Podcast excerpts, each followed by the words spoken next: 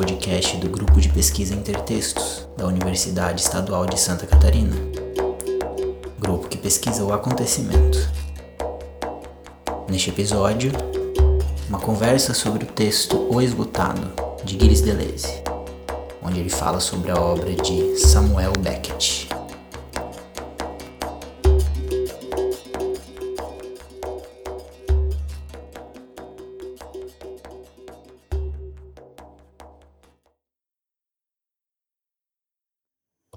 Deu impressão assim, eu fiquei, eu fiquei, é ruim porque a gente vendo o vídeo, né, fica bem mental, ainda mais agora nessa pandemia, né?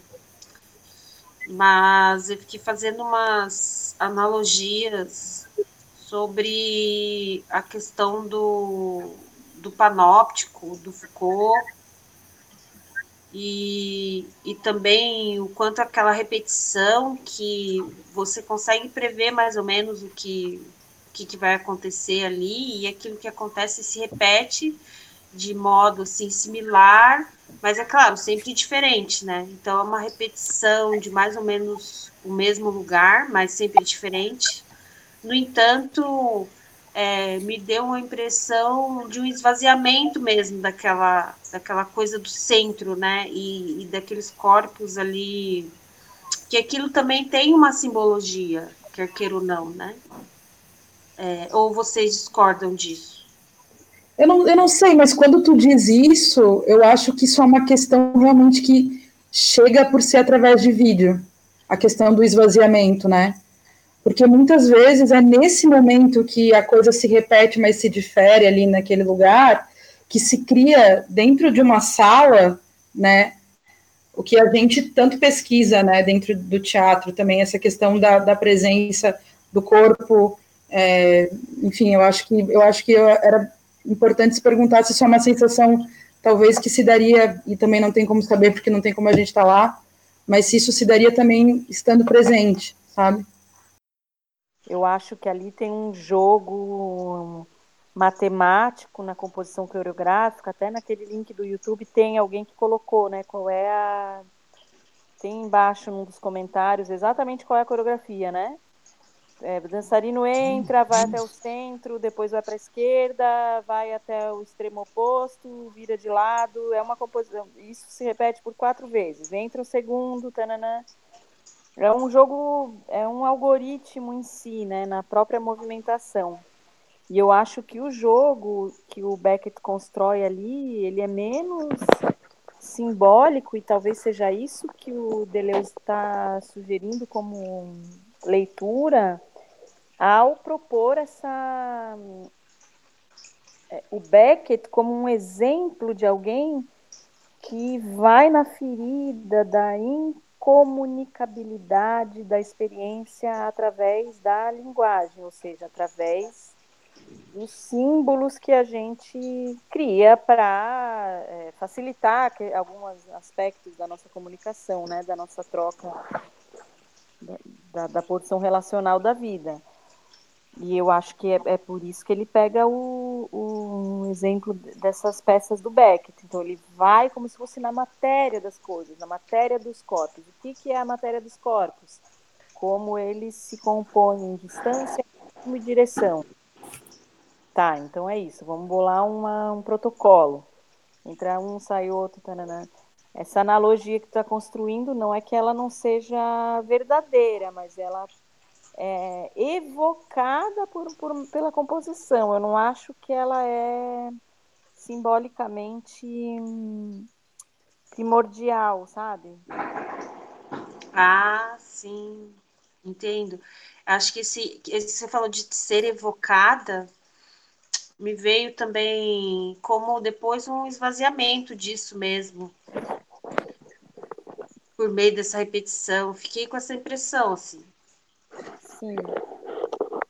Mas aí tem a outra questão que eu acho que é super interessante que ele traz nesse trecho, que é como o Beckett usa essa possibilidade de enquadramento da televisão para ir nesses limites da teatralidade da própria obra é, é, escrita dele, dramatúrgica. Então ele começa a usar isso que ele percebe que a linguagem da televisão, que o objeto técnico da televisão impõe sobre a linguagem dentro dessas, desses outros meios. Então, os cortes, as restrições, a dissociação entre som, entre produção do som e produção do gesto, né?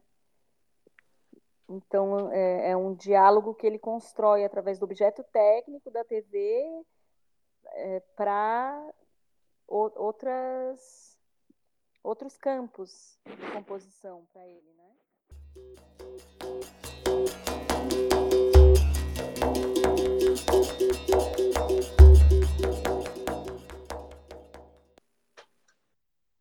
Eu achei muito interessante a parte sobre o sono também, né? É...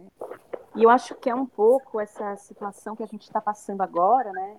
Bom, tem toda uma parte no começo que a gente ainda não comentou sobre a dificuldade que é produzir uma imagem, né? Eu acho que é muito interessante, é muito fino o que ele está dizendo, e tem a ver com o que eu falava da distinção entre a produção de sentido é, sensório, a produção de experiência sensorial e a produção de sentido no sentido é, no, no âmbito filosófico, né?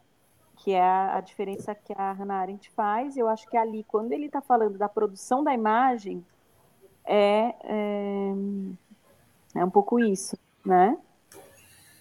Mas o que eu ia comentar sobre esse trecho é que a gente, no momento agora da pandemia, em que estamos é, remediando a experiência sensória através da tela, né? A gente perde a noção do que é sonho, o que é insônia, né? E o que é sensação. Eu não sabia se era uma visão, se eu estava sonhando, se eu tinha realmente saído porque a, a imagem da, da estrada da beira-mar, toda vazia, às nove e meia da noite, era muito parecido com uma virtualização da, da experiência da cidade. Não era parecido com a cidade, era com uma cidade é, virtual.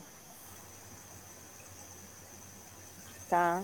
Claro, foi um, um devaneio que eu tive, eu não estava em perigo, nem nada, não estava um lapso psicótico, mas é, me fez pensar sobre isso, né? O quanto. E aí eu fico pensando assim, na, na pandemia da gripe espanhola, por exemplo, isso não ocorreu, porque você não tinha como remediar o campo sensório. O campo sensório teve que se deslocar para outras, é, outras dimensões, a dimensão do cotidiano, a dimensão secreta, a dimensão doméstica, né? E a gente, de certa forma, continua com a nossa dimensão pública absolutamente conduzida a partir de imagens completamente enquadradas, ou seja, cada um de nós está dentro de um vaso daqueles, da peça do Beck, né?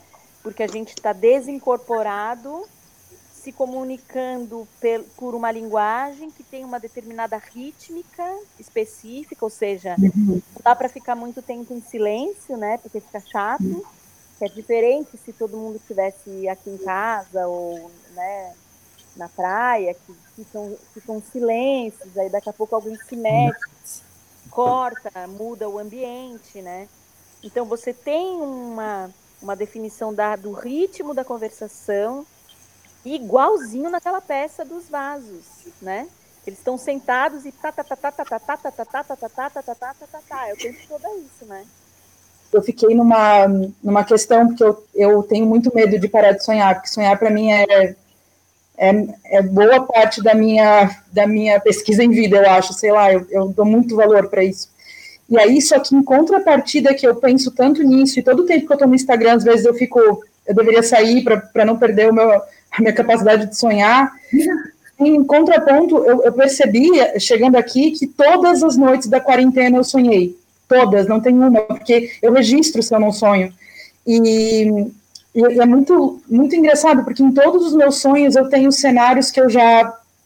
Eles até agora já têm um limite, assim, eu não tenho mais lugares muito novos, eu não tenho conseguido produzir, produzir lugares novos. Por mais que antes de dormir eu, eu tente muito colocar a minha cabeça, eu, eu, eu tento, assim, eu, me, eu, eu fico nos meus pensamentos tentando elaborar que eu possa ter sonhos, que eu consiga sempre fabricar lugares novos e novos, novas pessoas. Mas uh, isso está sendo um pouco difícil, mas eu estou sonhando todas as noites, é uma, é uma coisa que eu identifiquei. Aqui tem uma crítica, aqui ele está plantando uma crítica à psicanálise. E é esse momento em que ele diz que a narrativa, que é o conduto ao, à experiência traumática na psicanálise, a, narrativa oral, né, verbalizada da palavra, é uhum. capaz de é, descrever a experiência. Ele fala praticamente isso, né? Uhum. Limitante, totalmente. Limita é. Uhum. Que escrever sobre a experiência traumática é sempre limitante, é isso? É, é porque para psicanálise é importante que você narre, né? É... Enunciar, né? Enunciar a memória, enunciar o sonho, né? Enunciar as relações. Uhum.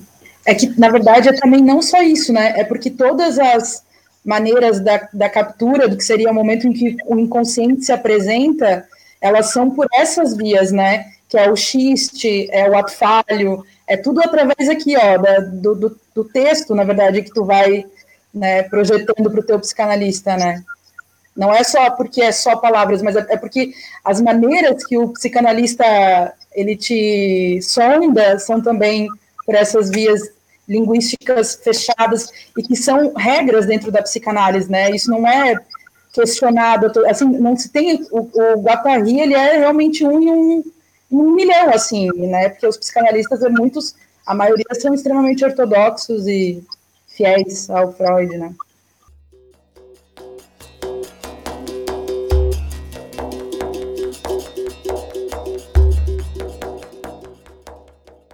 Às vezes me parece que ele está afirmando que o acontecimento se produz quando ele, depois da sensação, ele é capaz de produzir uma impressão, que então ele vai chamar de, de imagem. Como essa produção do que ele fez para televisão é, é, a capacidade dela gerar uma imagem que fique nesse espectador, que, que se, se grave ali. É isso, vai, Bianca? Vai além da sensação. Para além da sensação, essa capacidade de, de, dela se fixar como uma espécie de imagem nesse espectador. Esse lugar imagético que ele está falando, para mim, tem a ver com essa dimensão dessa malha relacional que o Beckett talvez tente, tente fazer, não com o nome de relacional, mas nesse sentido de chegar no espectador para além da sensação. É que assim, ó, a televisão, a, ideia. Tá, tá dando para ouvir melhor ou não melhorou nada? Sim, tá. Tá. A ideia de imagem que o Deleuze está trazendo nesse texto não é simplesmente a vibração de uma tela em qualquer instância. A gente sabe disso se a gente pensar nas pessoas próximas de nós, ou talvez até que morem com a gente, que tem o hábito de deixar a TV ligada enquanto está fazendo outras coisas, né? Enquanto está trabalhando, enquanto está lavando louça, sei lá, enquanto está circulando pela casa, a TV está ligada. A televisão, ela tem a produção de um, de um ritmo, né? De uma, de uma instância que não está produzindo imagens, no sentido que Deleuze está é, dispondo nesse texto ele está dizendo que a, a gente produz uma imagem quando a experiência com a qual você é confrontado provoca uma impressão na, na, sua subjetividade, no seu devir, etc. Aí você produziu uma imagem. É por isso que ele vai dizer que, de fato, é muito difícil produzir imagens a gente assiste milhares de coisas né, diariamente mas não se produz imagens novas. Talvez isso que a Giovanni fala, por que, que eu, não, eu não consigo produzir uma imagem nova no meu sonho, né? Todas as imagens dos lugares são as mesmas imagens e elas dão conta. Quando é que vai, vai ter um acontecimento subjetivo ou, é, ou, extra, ou é, extra individual que vai forçar com que o meu campo de memória e de produção de sensações tenha que produzir uma imagem nova, né? A gente, de certa forma, economiza na produção de imagens. A gente passa o tempo todo achando as coisas parecidas, né? Ah, eu gosto disso por quê? Porque é parecido com aquilo. A análise mesmo é a partir dessa concepção, né? De zonas de, de semelhança na experiência, né? Ao longo do tempo. Eu acho, eu acho que isso é, é bom de, de praticar, que isso é bom, mas isso, isso é de se praticar na improvisação. Pelo menos tem uma tem o um texto da Zilá, que é improvisação, cobrir camada por camada, que ela faz uma relação com, a, com o atual e virtual do Deleuze, né? E com o Damásio. E me, do que eu me recordo, me parece que tem uma crítica, porque o Damásio ele é super científico, assim, né? No, vamos mostrar aqui como se, se produz uma imagem no cérebro do ser humano. E não é isso que ocorre, e é a improvisação ela é interessante na invenção de repertório né, do corpo, porque daí se, ali, nesse, nesse processo se identifica essa relação entre aquilo que ainda não seria uma imagem, mas que na verdade já é uma produção de uma imagem, e ela se atualiza no, no, no fazer, né? No momento em que ela é. Sim. Sim. Mas aí. Mas aí é, eu lembrei, eu lembrei que quer dizer que acho que é importante texto dele. Ele está falando do Beckett, mas como é típico do Deleuze, ele não está exatamente falando do Beckett. Uhum. É o Beckett como uma plataforma para discutir esses conceitos filosóficos. Sim. E aí importa pouco, né? Importa essa definição que ele vai dizer de como é difícil se produzir imagens, que de fato eu, eu diria que é igual a dizer é difícil produzir acontecimentos, ou seja, causar uma impressão de uma novidade, né? Uhum. É difícil você tomar uma língua e de fato conseguir ir na, na brecha da língua para utilizar a língua como novidade, né, que é uma questão recorrente no, no Deleuze que aparece bem. E para ele o Beckett é um exemplo disso. Só que como que o Beckett faz né, nesses, nesses exemplos? Ele cria dissociações uhum entre som e, e, figura, e ele faz isso com a repetição, né? A repetição, ela opera de um jeito é, por gerar uma, um conforto em que a previsibilidade faz com que a percepção se torne disponível. Porque, ah, tá, eu já sei o que vai acontecer, né? Tá, tá, tá ótimo. Todo... Aí, de repente, tchum, você é pego por uma mudança. E uhum. aí você gera a, a, cisão dentro da linguagem. Mas ele precisou que, que para dar o, o, o, o, regresso à ideia de improvisação é isso. Não adianta na improvisação você ficar fazendo mil coisas mirabolantes, porque vai continuar não acontecendo nada. Você tem que gerar essa zona de conforto para que daí um, uma chispa se torne algo interessante, uma faísca e um acontecimento, né? Sim. Sim, parece também que tem a relação ali com o sonho, parece que tem uma, uma relação com, com elementos que fazem parte do sonhar, que são elementos que não são também fáceis de explicar, por mais que a gente saiba que se tente, né? Mas parece que cria mais de uma camada dessa, desse sonhar que criaria uma outra realidade, eu acho que também por isso talvez essa relação com o esgotado, porque quando se esgota é porque se se repetiu tanto, né? Como a gente, como a gente também às vezes ensaia tantas vezes e muitas vezes a gente passa por né? Mas é, é nisso que tu acabou de falar, que não, não é eu repetir, não é a questão só de eu repetir, mas é de eu repetir com, uma, com um nível de consciência ou numa busca mínima de pequenas coisas que fazem a diferença, né?